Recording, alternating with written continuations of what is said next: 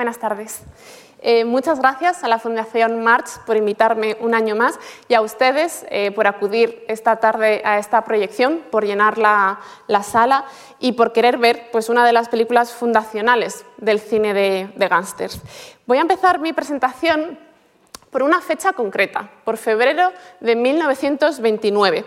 Un periodista de Chicago visitó en ese momento la escena del crimen de la conocida como masacre de San Valentín, una masacre que supuestamente ordenó Al Capone contra miembros de una banda rival. El periodista, que también era escritor, se llama W. R. Barnett y escribió un tiempo después. Aquello era una carnicería, sangre por todas las paredes, cuerpos por el suelo. Este hombre salió de allí pensando qué tipo de persona lideraría una banda que cometiera estos crímenes. Se preguntaba, ¿quién acaso puede desear ser el jefe de Lampa? Estaba buscando, dijo Barnett en su mente, estaba buscando un Macbeth de alcantarilla, una figura que podía encumbrarse en las condiciones más azarosas. Ese sería Rico, el protagonista de su siguiente novela, su bestseller Little César, que así se tituló también la adaptación cinematográfica estrenada en 1931 y que en España se llamaría Ampa Dorada, la película dirigida por Mervyn Leroy que vamos a ver esta tarde. Junto con la Scarface de Howard Hawks, que se podrá ver, de hecho, eh, en unos días aquí en este ciclo, estas dos películas sentaron las bases de un género cinematográfico floreciente que era el cine de gángsters. Viendo lo que sucedería pocos años después con el código Hayes, podríamos decir que estas películas representan algo así como una zona privilegiada por la libertad que tuvieron en pantalla. Vamos a ver a gángsters de gatillo fácil, a hombres y a mujeres rebeldes, es decir, personajes que habitaron algo así como un territorio sin ley del cine americano. Viene mencionado el código Hayes, estamos en un ciclo del cine pre-code y es una parte muy importante, pero para contextualizar bien esta película creo que deberíamos empezar un poco antes, unos años antes concretamente en 1927, con la llegada del sonido. Bien, con el sonido lo que llegan también son nuevos géneros. El musical, por ejemplo, como La calle 42, la película de catástrofes, como San Francisco, que narra el terremoto que asoló esta ciudad en 1906, y el cine negro, el cine de gángsters, como por ejemplo Ampa Dorada. Lo que diferencia eh, radicalmente las películas de gángsters de los años 30 con los eh, prototipos anteriores es el sonido. El sonido permitió introducir algo así como una nueva capa de significado en el melodrama criminal. En el siglo XXI, a día de hoy estamos muy acostumbrados al sonido, a las imágenes en movimiento acompañadas por sonido, están por todas partes, estamos rodeados de pantallas, las llevamos también en el bolsillo, en el móvil, pero por eso quizá cuesta imaginar el impacto que tuvieron esos primeros espectadores al ver los primeros diálogos y los primeros efectos de, sonido. Porque el sonido revoluciona el cine, le hace cambiar de identidad, muta en otra cosa y a una imagen y voz. Los actores tendrán que adaptarse al sonido, todos recordamos, por ejemplo, Cantando bajo la lluvia. Los profesionales del cine también, eso incluye a los directores y a los guionistas, a los escritores, de eso también hablaremos esta tarde, y también los espectadores, claro.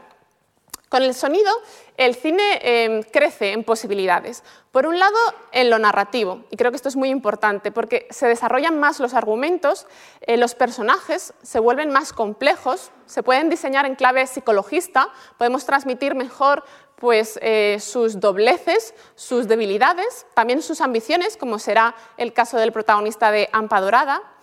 Una segunda novedad es la ambientación, porque dada la frecuencia que en estas películas pues, se producen disparos, se oyen sirenas de policía, hay robos, persecuciones, Ampa Dorada podríamos decir que llegó en el momento perfecto para que pudiera sonar y sonar muy bien.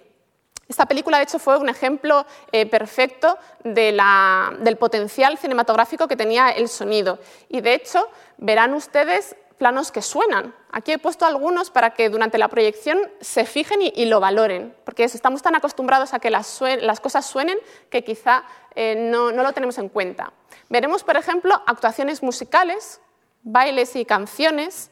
Em, veremos también una casa de apuestas, ese ambiente de casino. la celebración de Año Nuevo, esos aplausos, ese holgorio, los accidentes de coche, las persecuciones, la vida nocturna de la ciudad con esos letreros luminosos y también las reuniones entre viejos amigos o viejos socios, ¿no? con esos murmullos, con esos rumores y esos aplausos. Como en esta película y en muchas otras del género, esa eh, cacofonía de la ciudad permitió dramatizar eh, este tipo de historias. Y un tercer punto muy importante que introduce el sonido también son los acentos, porque estos primeros gángsters parlantes podían hablar y tenían acento. Es decir, los diálogos lo que van a, mm, transmitir, a revelar, eh, son los antepasados de los personajes. Y en el caso de Rico, en cuanto le oigamos hablar, vamos a descubrir su pasado italiano. Ampa Dorada no es la primera película en asociar lo italiano con lo criminal. En el cine primitivo ya se había hecho antes, relacionando minorías étnicas con lo delictivo. ¿no? Italianos, pero también judíos, también eh, chinos, irlandeses, negros, pero es Ampa Dorada, como gran éxito del género en estos años, eh, la que terminó por consolidar este arquetipo que ya lo veremos en su momento del estreno fue bastante problemático porque hirió bastantes sensibilidades. Si es cierto que el recurrir a eh, sujetos ligados a la inmigración eh, podía suponer algunos problemas en la recepción, personas se podían sentir ofendidas, también es verdad que este grupo de películas sacarían a la luz pues, la lucha de la clase étnica de estas minorías por sentirse legitimadas, ¿no? por querer ganar representación en, en, una cultura, la de Estados Unidos, que en esos momentos estaba dominada solamente por lo anglosajón y lo protestante. Y aquí vamos a ver más pluralidad de visiones, de sensibilidades, de acentos y de mm, condiciones de clase. Decíamos, el sonido eh, muchas posibilidades, pero también temores. Al mismo tiempo que eh, la palabra abría puertas al cine, también parecía que podía amenazar el poder de Hollywood. Y algunos teóricos eh, temían lo peor, ¿no? Creían que estas películas sonoras, parlantes, tenían la capacidad de degradar los estándares morales y culturales porque se iban a poner en contacto pues, con el hablar de la calle, y de la cultura popular. Entonces, teniendo en cuenta ese temor, podemos entender por qué el cine de gángsters iba a ser tan problemático para estos guardianes de la moral, vamos a llamarlos así. Y aquí, de nuevo, me parece mm, interesante fijarnos en la fecha, en el contexto. A mí me gusta mucho eh, reflexionar sobre cómo las épocas tienen su reflejo en el cine que se produce. Al igual que no podríamos entender, por ejemplo, el expresionismo alemán si no lo asociamos a la amargura que se vivió tras la Primera Guerra Mundial, o al igual que no podemos entender la saturación del cine de superhéroes en la que vivimos hoy en día a raíz del atentado de las Torres Gemelas ¿no? y esa necesidad de protección o de patriotismo de Estados Unidos, tampoco podemos entender el auge del cine de gángsters en esta época, en los años 30, pre-code, sin tener en cuenta la Gran Depresión. La Gran Depresión y el crack del año 29. Vamos a hablar un poco de este contexto político y social, porque el crack del 29 provocó una crisis económica, eh, largas colas en los eh, restaurantes para gente sin hogar, como pueden ver en esa fotografía. También llenó los albergues de gente que no tenía un techo bajo el que vivir. También provocó muchas manifestaciones de gente desempleada que reclamaba un trabajo, un empleo. Y también hubo manifestaciones eh, de gente que protestaba porque no les dejaban beber. Aquí llegamos a la ley seca. Y ese es otro factor que aupó eh, indirectamente a este género, porque esta prohibición, la ley seca, estaba viviendo ya su última época, terminaría en el 33, pero había convertido de alguna manera a los gángsters en contrabandistas de, licores.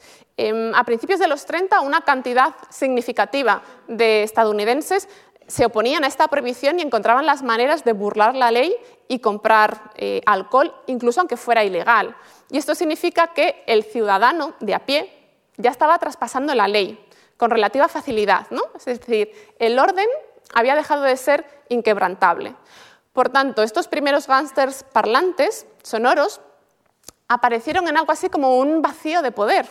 Eh, su surgimiento coincidió con una crisis económica, con una profunda transformación eh, social y, política y cultural y de alguna manera la depresión había arrasado con los mitos culturales que ofrecían estabilidad y seguridad a Estados Unidos. Me refiero, por ejemplo, a, esta idea ¿no? tan dirigida a la clase media de tú esfuérzate que seguro que lo consigues. ¿no?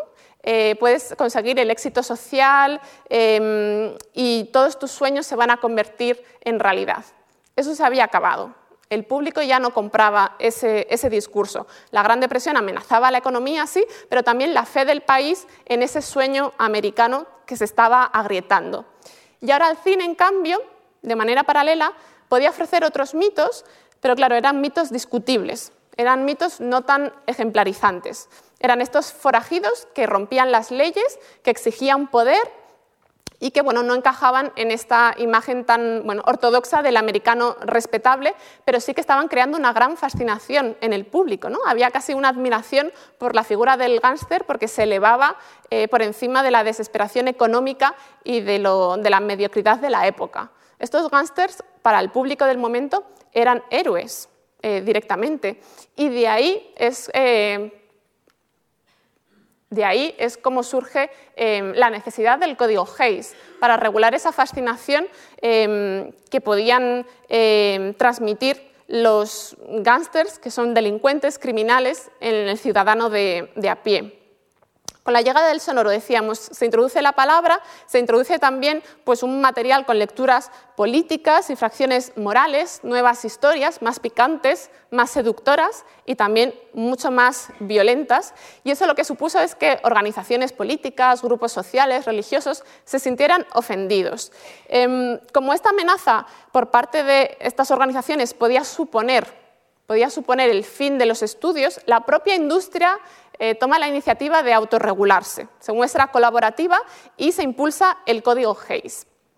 Aquí es importante decir que el pre-code no es un género. Bajo esta época, en esta época encontramos cine de gángsters, pero también mm, la screwball comedy, por ejemplo. ¿no? Son películas, podríamos decir, que lo que hacen es compartir un tiempo, un lugar y una actitud.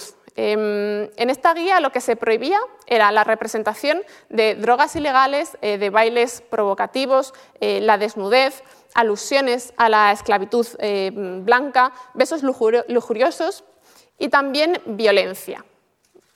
Y la violencia es el pilar de Ampa, de Ampa Dorada, la película de esta tarde.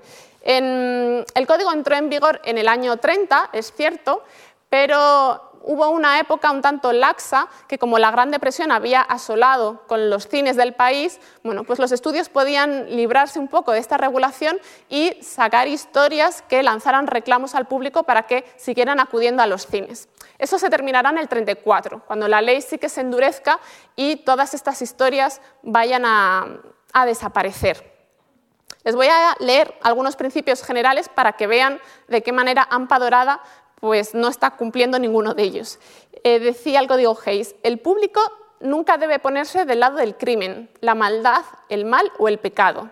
No se ridiculizará la ley natural humana ni se creará simpatía por su violación. En concreto, sobre el crimen, lo que se quiere es evitar la imitación por parte del público y se prohíbe pues, mostrar métodos de asesinato o de robo dice el código, los delitos contra la ley no se presentarán nunca de manera que susciten simpatía por el delito o que inspiren a otros el deseo de imitarlo. ¿Incumple AMPA Dorada estos principios generales? Pues rotundamente sí, sin lugar a dudas. Les voy a contar algunos detalles de la historia, sin desvelar eh, demasiado el argumento. Em, la película se desarrolla al término de los locos años 20. César Enrico Bandelo, conocido como Rico, y su amigo Joe Masara, pues son dos delincuentes de, poca monta eh, que lo que hacen es atracar gasolineras, pequeños eh, hurtos, robos, pero la ambición de Rico en realidad es mucho mayor. Él reclama mucho más poder y con la esperanza de lograr el éxito lo que hace es mudarse eh, a Chicago con su, amigo. Allí en Chicago las mafias se han hecho con el poder de, la ciudad y como dice Joe en varias escenas de la película, pues es necesario saber bien con qué banda te alías porque es muy difícil luego salir de ella. Lo que decide Rico es unirse a la pandilla de San Vettori, que es el jefe de una banda. Mientras tanto, su amigo Joe lo que quiere es pues, desarrollar su carrera profesional como bailarín y junto a su pareja. Y esto es muy interesante porque entonces tenemos dos mundos contrapuestos, ¿no? el mundo del delito y el del arte, el mundo de los bajos fondos y el de los teatros y la ópera, es decir, el lado oscuro y el lado también del arte y de la, belleza. Esta es la historia que escribió W.R. Barnett, eh, el hombre con el que empezaba la, presentación, y que es uno de los grandes autores de la novela negra del siglo XX. Hasta el 27 Barnett vivía en Ohio, donde escribía cuentos y novelas que no se llegaron a publicar, pero entonces decide eh, mudarse a Chicago y ahí tendrá empleos muy variopintos. Alguno, por ejemplo, le llevó hasta un, hotel donde trabajaba de noche y entonces entró, en contacto con, toda clase de tipos y de ahí también sacó muchas ideas. ¿Qué es lo novedoso que aporta Barnett a la literatura? En las novelas anteriores de intriga, por ejemplo de Dashiell Hammett, pues tenían a los detectives como protagonistas y en cambio Barnett introduce una novedad y es que el punto de vista será el del gángster. Es decir, él se, expone, él, se, convierte en el máximo exponente de la crook story, que es una corriente de la novela negra americana que otorga el, protagonista, el protagonismo al, criminal en lugar de a las fuerzas de la ley. Em, figuras como, por ejemplo, eh, Al Capone o Pretty Boy Floyd se vieron muy potenciadas gracias a este tipo de, novelas y sus adaptaciones al, cine. Este bestseller funcionó muy bien eh, en las librerías y muy pronto quisieron adaptarlo al cine. El éxito de la película permitió que Barnett se mudara a Hollywood y se convirtiera en un gran guionista. De hecho, poco después volvió al universo de Al Capone con la película de Scarface, firmando ese guion y trabajó con grandes directores, por ejemplo con John Ford, con Nicholas Ray o con Douglas, con Douglas Sirk. Este es el escritor, vamos a hablar del director. ¿En manos de quién va a estar esta historia? Bien, Mervyn Leroy en estos años hacía comedias para la Warner y la verdad es que no estaba muy satisfecho, vamos a decirlo así. Él escribió después en sus memorias, todo lo que quería hacer yo era una película con algo de carne, con algo de sustancia, porque antes todo lo que había hecho había sido espuma. Así que en cuanto leyó eh, la novela de Barnett, fue al jefe de la Warner y dijo, yo lo que quiero es dirigir esta historia.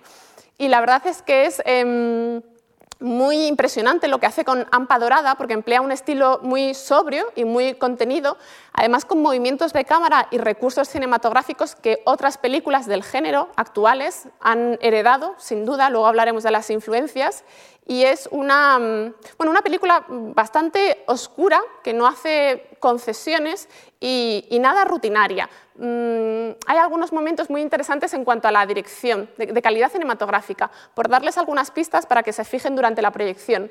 El primer atraco de la película sucede en los primeros segundos, sí que pasaría el código Hayes, porque él utiliza la luz eh, apaga la luz de esa gasolinera y escuchamos los disparos para entender lo que está pasando, lo que está pasando dentro maneja muy bien los distintos tonos eh, a raíz de estos duetos. ¿no? Está por un lado la imposición y el poder entre los dos amigos, por otro está la pasión y el amor entre la pareja, y por otro el melodrama familiar.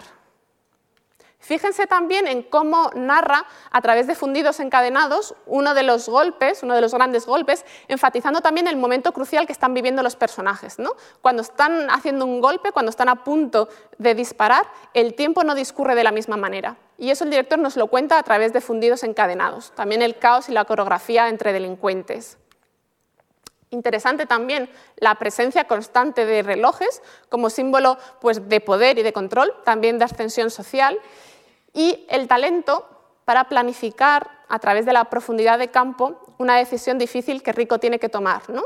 y que cada vez se va a ir volviendo más borroso cuando se asoma al precipicio. Lo voy a decir así muy sutilmente para no hacer spoilers.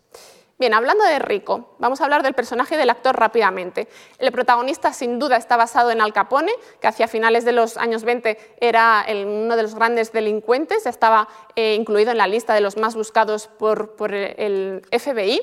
Y eh, el personaje la creación del personaje que hace eh, este actor, Edward G. Robinson, es maravillosa. A Rico solamente lo que le importa, como a Al Capone, es ser el jefe, ¿no? alcanzar la cima del mundo eh, criminal. Él dice en una escena, hay que ser alguien, mirar fijo y saber que te obedecerán. Esa es su, máxima. Y a simple vista, eh, para que reflexiones sobre ello mientras ven la película, puede parecer que el personaje es unidimensional, que solamente tiene un objetivo, pero es cierto que su estatus y su vida están en constante movimiento y se tiene que adaptar a muchas situaciones. En cuanto eh, al actor, Edward G. Robinson, eh, nació en Rumanía, se mudó a Estados Unidos, emigró con sus padres cuando tenía 10 años, en 1915 debuta ya en Broadway, poquito después en, el cine, y él en realidad iba a interpretar otro papel, el de un amigo, el de Otero, pero se presentó al casting ya vestido de rico, pues con su sombrero de fieltro, con un abrigo, con una bufanda blanca y con un puro entre los dientes, y, el director dijo, ese es mi protagonista, y pasó a ser él el que liderara la película. Realiza una gran creación de personaje, como decía, con unos estallidos de ira eh, muy grandes, con unos delirios de grandeza y también con una eh, dolorosa caída, que es un poco eh, también el tropo narrativo que marca este, este subgénero. El carisma y el encanto de este actor eh, lo convirtieron directamente después del estreno en una estrella de manera inmediata y siguió haciendo papeles de tipo duro a lo largo de su filmografía, recibiendo además diferentes premios en el Festival de Cannes eh, y más adelante, al final de su carrera, eh, con un Oscar honorífico.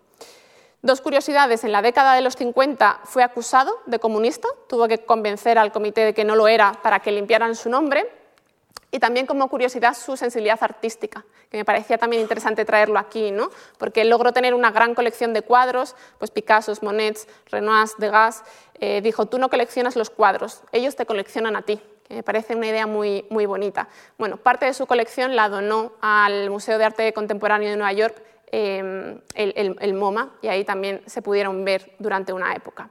Sobre el resto del reparto sí que quería destacar a Douglas Fairbanks Jr. como su amigo Joe, eh, que es una persona convencida, como decía, que si perteneces a una banda no vas a poder salir, y ese es su gran conflicto de la, de la película, que junto a su pareja Olga, que es la actriz Glenda Farrell, pues está buscando una nueva motivación que es el baile.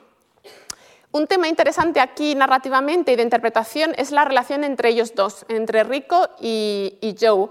Em, a Rico solamente parece importarle el poder, desprecia a las mujeres, no tiene ninguna relación con, ellas y en cambio cuando Joe intenta separarse de esa vida delictiva, se pone incluso celoso. Y en la época algunos críticos, y eso también pudo interferir en su recepción, interpretaron aquello como una relación homoerótica, que había ahí un subtexto gay.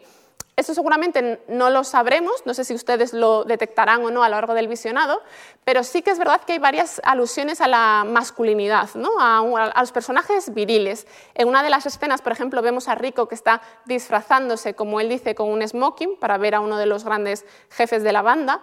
Eh, se mira en el espejo un poco amanerado, y también en este reflejo hay un gran componente de clase, ¿no? de poder vestirse de manera elegante. La idea de la valentía, de la cobardía, está constantemente presente. En un momento le dicen a Joe, Rico sabe que tienes miedo, quiere que sea su nombre, así que no puedes acobardarte. Ese es el mensaje que le lanzan como una amenaza. Para ir ya entrando en el último bloque de la presentación, el estreno, la recepción.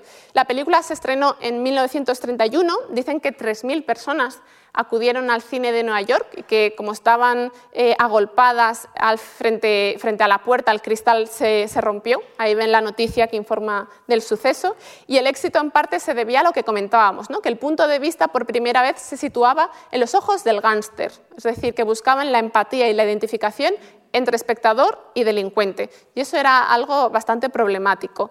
Em, aquello también marcó tendencia a esta película. En el 31, año del estreno de la película, se habían producido 25 películas sobre gángsters y en el 32, un año después, ya eran 40. Así que todo iba en aumento. Éxito de público y de taquilla sí, pero como comentaba antes, también recibió críticas. Por un lado, las imágenes de mafiosos con antepasados italianos pues, contribuyeron a la proliferación de sentimientos anti-italianos, incluida, por ejemplo, la asociación como la gente asociaba de manera ofensiva y casi automática pues, con el italiano y, la mafia y, los delitos. Em, de eso se quejó, por ejemplo, el congresista Fiorello La Guardia, que quizá les suene porque ahora el aeropuerto de Nueva York lleva su nombre, La Guardia. Él tenía antepasados italianos y bueno, se quejaba de que el protagonista hubiera sido retratado indiscutiblemente como italianos. También recibió quejas por el aura heroica que parecía envolver a Rico, ¿no? porque este gángster vemos que conduce un cochazo, que nada en abundancia, que se gana el respeto y los representantes políticos y sociales pensaban que ese no era un buen ejemplo para que los niños y los adolescentes lo vieran en pantalla, eh, que Rico no podía convertirse, al ser protagonista, en un modelo a seguir. Todo este debate, estas críticas, em, lo, que, lo que aquello hizo fue conducir a una censura realmente, porque en el 35 eh, Will Hayes, que es el impulsor del código Hayes, declaró algo así como una moratoria de la producción de las películas de gángsters. A partir de este año, pues ese género diríamos que queda prohibido. Eh, si sobrevive, lo hace gracias a la producción de serie B. Mientras tanto, por el código Hayes, Hollywood lo que tiene que hacer es dedicarse a ser eh, patriota y defender Estados Unidos como un buen ejemplo hacia su público, pero también incluso hacia el exterior dar una buena imagen. Aún así, bueno, ahí ven unas imágenes de los catálogos y las revistas de la época. Eh, aún así, aunque el género en el 35 fuera em, censurado y que se contuvo el periodo clásico de este género, eh, nadie pudo evitar que estas películas, entre ellas Ampa Dorada, pues marcaron un poco el camino a seguir para otras obras posteriores que tengan que ver con este, con este género. ¿no? Hablamos de tropos cinematográficos y también de una iconografía que podemos rastrear en títulos de éxito posteriores. Por ejemplo, El Padrino, no voy a desvelar identidades, pero fíjense en la película cómo ocurre ese asesinato en las escaleras y seguro que se acuerdan del asesinato durante la escena del bautizo en la película de Coppola. También si hablamos de etnia y de raza, interesante hablar de Black César, la película de Larry Cohen de 1973, de un jefe eh, mafioso de Harlem que quiere ascender al poder.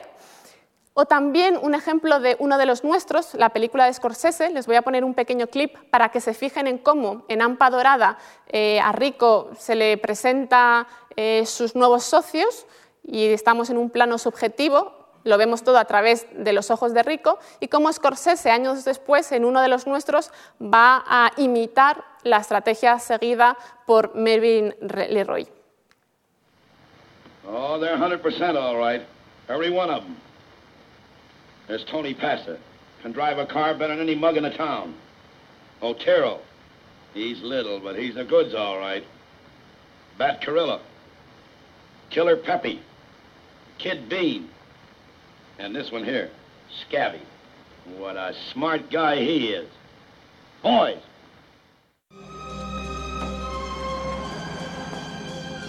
There was Jimmy and Tommy and me, and there was Anthony Stabile. How you doing? Frankie Carbone.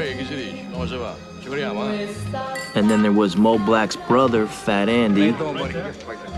And his guys, Frankie the Wop. Freddie No Nose. And then there was Pete the Killer, who was Sally Balls' brother. Bueno, ahí veían un poco la misma estrategia ¿no? del plano subjetivo para presentar a la nueva banda criminal. Y por último, decir que también Ampa Dorada su influencia ha llegado a la televisión y si conocen la serie de Los Soprano, pues eh, sabrán que ahí hay una frase de las más importantes de la película que seguro que identifican muy rápido durante el visionado, que también recoge esta serie de, HBO. Para terminar, eh, volver a decir que Ampa Dorada formuló literalmente las reglas genéricas de la clásica película de gángsters y que además abrió todo un debate muy polémico sobre lo que era aceptable y lo que no era aceptable en pantalla. Incluso más, si Hollywood quizá tenía una responsabilidad eh, sobre lo que presentaba en sus películas. En este caso, y lo verán durante la proyección, Hollywood se mostró muy pesimista, presentándonos un referente muy discutible para mostrar el lado más oscuro de lo que estaba viviendo ese país en aquellos eh, duros años 30. Una de las películas sobre gángsters más importantes de la época. Eh, espero que disfruten mucho de la proyección, que les haya ayudado mi presentación para ponerla en valor y muchísimas gracias de nuevo. Buenas tardes.